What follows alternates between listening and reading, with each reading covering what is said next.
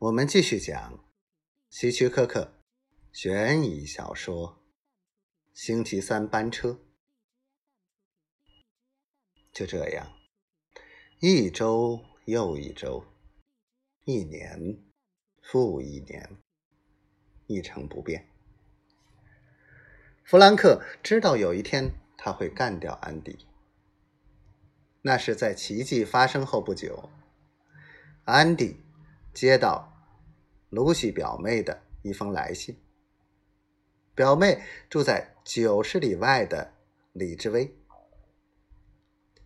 他又耍那套捉迷藏的把戏，不立刻透露信文的内容，只带着一种狡黠得意的神色。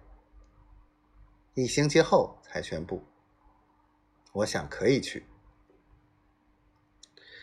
弗兰克。吞咽一口豆子。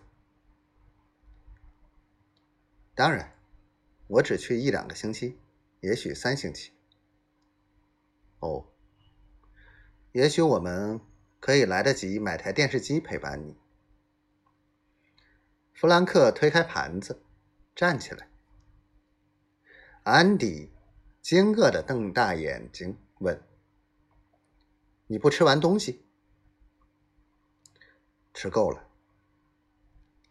弗兰克打开厨房门，一拐一拐的向远方的草原走去。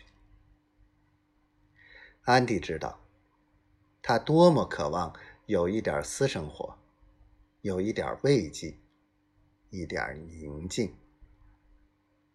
他一向都知道，但是他不知道的是。这一次，他再也不能欺骗他了。他并不知道，表妹的信抵达后不到二十四小时，弗兰克就发现了藏信的地方，并且看到了信的内容。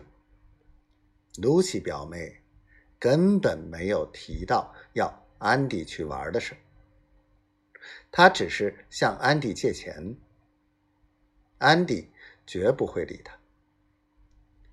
弗兰克在徐风轻拂下的草地上漫无目的的漫步。他多希望表妹真正要安迪去玩，而且不只去那么两三个星期，而是永远。下一个星期六，当他。到杰西家去接安迪的时候，安迪才坐下，就开始了他的戏弄。杰西太太说：“我应该收拾行李，去看看露西表妹。我已决定去了。”